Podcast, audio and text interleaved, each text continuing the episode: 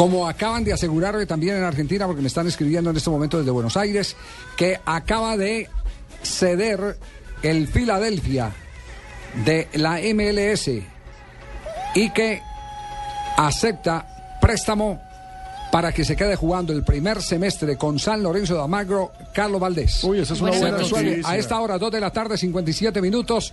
Carlos. Valdés, exactamente, le pone punto final a toda esta novela.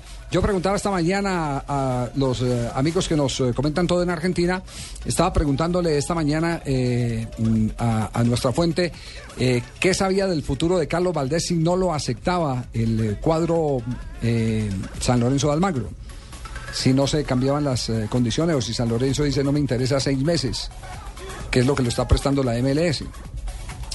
Eh, recordemos que el jugador eh, fue descartado para que lo comprara el 60% de sus derechos eh, deportivos y comerciales San Lorenzo porque es operado de las dos rodillas.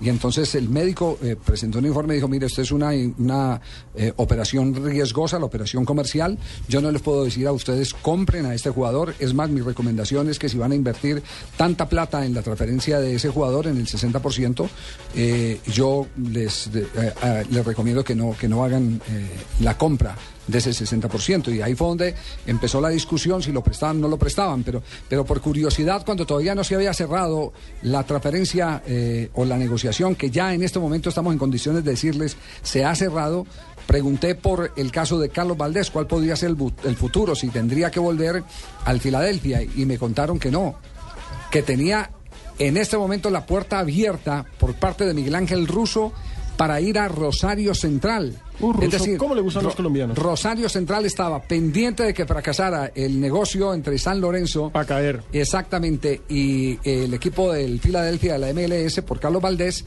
para él quedarse con el jugador. Y me cuentan que la historia data de hace algunos meses atrás, cuando el eh, eh, jugador fue ofrecido al presidente de Rosario Central. ¿Y saben quién lo recomendó a Rosario Central? ¿Quién?